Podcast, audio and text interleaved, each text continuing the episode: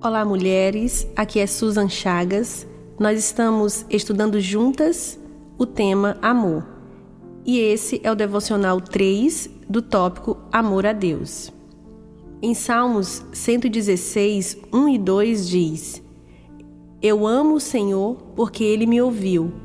Quando lhe fiz a minha súplica, ele inclinou seus ouvidos para mim, eu o invocarei toda a minha vida. Uma das nossas maiores necessidades, sem dúvidas, é a de sermos ouvidas, mas de fato ouvidas. Você já sentiu aquela sensação de estar falando à toa? Quando parece que a pessoa do lado de lá não está muito interessada em te ouvir. Isso já aconteceu comigo e de fato é muito ruim.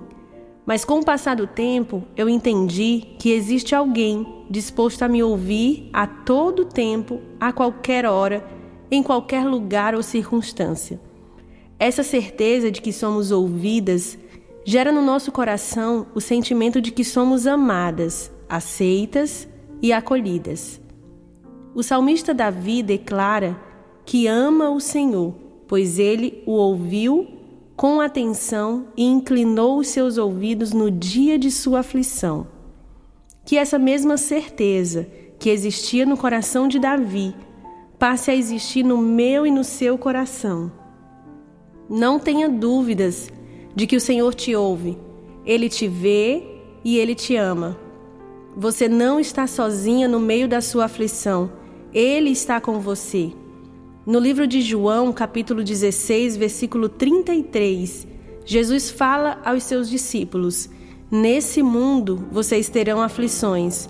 Contudo, tenham ânimo eu venci o mundo. Nesse momento, Jesus estava partilhando da última ceia.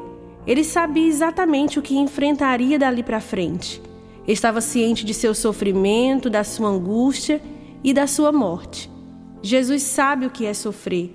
Não tenha dúvidas de que Jesus te vê e hoje ele te diz: tem de bom ânimo. O Senhor te vê e te ouve. Nesse momento, você pode fechar os seus olhos, se conectar com o céu e falar com Jesus. Ele está te escutando.